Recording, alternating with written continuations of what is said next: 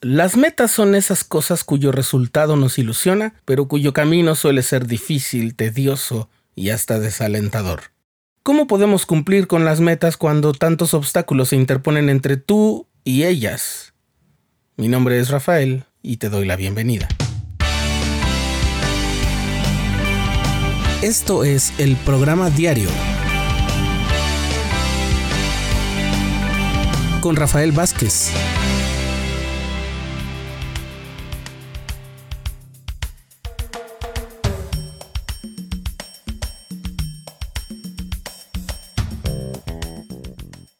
Fijarse metas es una de las maneras más eficaces para desarrollar talentos, adquirir conocimientos y habilidades y lograr madurez y crecimiento. El hábito de fijarse objetivos es lo que hace que las personas, las empresas, las escuelas y otras entidades tengan las herramientas necesarias para saber qué están haciendo bien y qué necesitan hacer de manera diferente.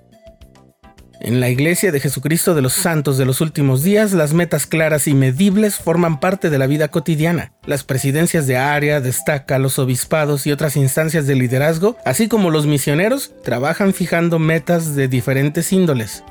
En cuanto al desarrollo personal, las metas han sido el núcleo de programas oficiales para el desarrollo de la niñez y la juventud, aunque también han existido programas análogos para los adultos en la iglesia. Niños y jóvenes, la versión más reciente de esos programas, permanece en esa sabia fórmula, pero no siempre es sencillo. A veces lo difícil es aprender a fijarse objetivos claros, pero en otras ocasiones el problema viene al recorrer el camino entre nuestra situación actual y la meta cumplida. Las distracciones, el tedio, la dificultad y la falta de disciplina pueden ser elementos de mucha adversidad que se interponen en nuestro camino hacia la consecución de un objetivo o el logro de una meta. En esta ocasión quiero compartir contigo 5 cosas que puedes hacer con tus proyectos sin importar de qué índole son, a fin de asegurar su cumplimiento. Es obvio que para cumplir tus metas debes hacer cierto esfuerzo y a veces ciertos cambios, pero a algunas ocasiones lo que tendrás que cambiar es la manera como te imaginas la meta, o la meta en sí misma. Primero, elabora un proyecto pequeño, manejable, que dependa de ti, siempre debes comenzar con metas que se refieran a objetivos que se puedan alcanzar con relativa facilidad, que impliquen un esfuerzo razonable, sí, exigente, sí, pero no imposible. Además debes identificar cuándo la meta que estás fijándote no dependerá de ti. Por ejemplo, si quieres ahorrar dinero para comprar un automóvil deportivo europeo y tu mesada es muy limitada o tu sueldo apenas te deja para pagar tus cuentas y sostenerte, es muy poco probable que lo logres es más seguro que dentro de pocos años tengas un trabajo tan bien pagado que puedas adquirir tu auto sin tener que ahorrar. No lo sé, podría pasar. Entonces quizás debas comenzar por ponerte la meta de ahorrar para algo que no te tomará tanto tiempo, pero que sí exigirá tu disciplina, quizás comprar una bicicleta, un escritorio nuevo, o juntar un dinero suficiente para aportar a tu fondo misional, o el costo de algo que te interesa mucho. Recuerda que la meta debe tratarse de algo que dependa de ti, por ejemplo, no puedes ponerte la meta de que cierta muchacha sea tu novia, porque a pesar de que puedes convertirte en un candidato idóneo para ella, sus sentimientos no dependen de lo que hagas tú, y nunca dependerán de ello. Por lo tanto, si ella no se hiciera tu novia, estarías contando como fracaso algo que en realidad no es una meta fijada adecuadamente, porque no dependió de ti. En ese caso tendrías que concentrarte en lo que lograste en tu propia persona, pero no en lo que puedes hacer con la voluntad de los demás. Segundo, escoge algo relacionado con tus sueños. No desperdicies tus metas persiguiendo cosas en las que no crees, que no te ilusionan o que no sientan las bases de tu futuro como tú lo estás soñando o esperando, tanto en lo temporal como en lo espiritual. Por ejemplo, quizás te has puesto la meta de aprender a tocar el piano, pero tus intereses más fuertes no están en la música, sino en dedicarte a los comercios internacionales. Si trabajas en la meta de aprender un nuevo idioma, seguramente te esforzarás con mayor alegría y estudiarás tus lecciones con menos tedio que la práctica de un instrumento musical. Pero todo eso depende de cuáles son tus intereses más profundos y tus sueños más anhelados.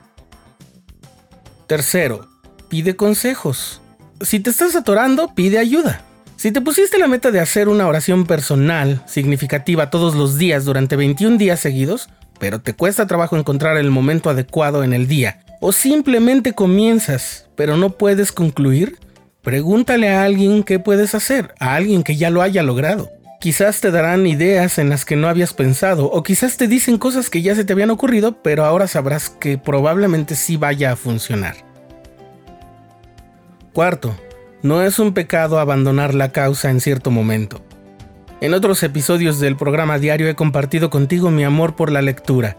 Sin el ánimo de presumir, te diré que he leído muchos, muchos libros, completos. Pero también muchos los he dejado a medias. Y es que eso es más que normal. Sin embargo, te confieso que algunos de esos libros que no terminé de leer los abandoné por decisión específica. Aún recuerdo el día en que debía leer un libro para la universidad. Era un libro teórico y mucha gente hablaba muy bien de todo lo que se decía en él y de lo interesantes que eran las teorías de su autor. Pero en esos días, por alguna razón que aún no sé con certeza, se me dificultó mucho avanzar en su lectura. Me costaba trabajo entender su lenguaje enredado, pasaban páginas y páginas y yo tenía la impresión de que no estaba entendiendo nada. Así que releí algunas páginas y tras volver a tener la misma sensación seguía la lectura con la esperanza de que más adelante se hiciera la luz. Así fue por unas 100 páginas de las casi 250 que tenía el libro, pero la luz no llegó. Una mañana en la universidad, antes de entrar a clase, cerré el libro y dije, hasta aquí, no más. Tenía otras lecturas y otras asignaciones pendientes que estaba retrasando por tratar de entrar en aquel libro que se me negaba. Así que lo guardé y jamás volví a intentar leerlo. Obsequié mi ejemplar a un compañero y seguí las otras lecturas. Quizás un día me proponga la meta de terminarlo, pero ese día todavía no ha llegado. Quizás me he perdido de algo grandioso, pero en ese momento me estaba perdiendo de otras lecturas, y mi autoestima también estaba sufriendo por no poder avanzar. Quinto, recuerda que Dios está de tu lado. Por supuesto no todas las metas las podemos dejar a un lado como yo dejé aquel libro. Algunas tienen un impacto mucho más trascendental, como las que tienen que ver con nuestra salud física, nuestro bienestar espiritual y el desarrollo de buenos rasgos de carácter. Pero entonces debemos recordar que el Señor nos puede hacer sentir su amor, su consuelo a través del Espíritu Santo y nos brindará fortaleza para lograr lo que nos hemos propuesto.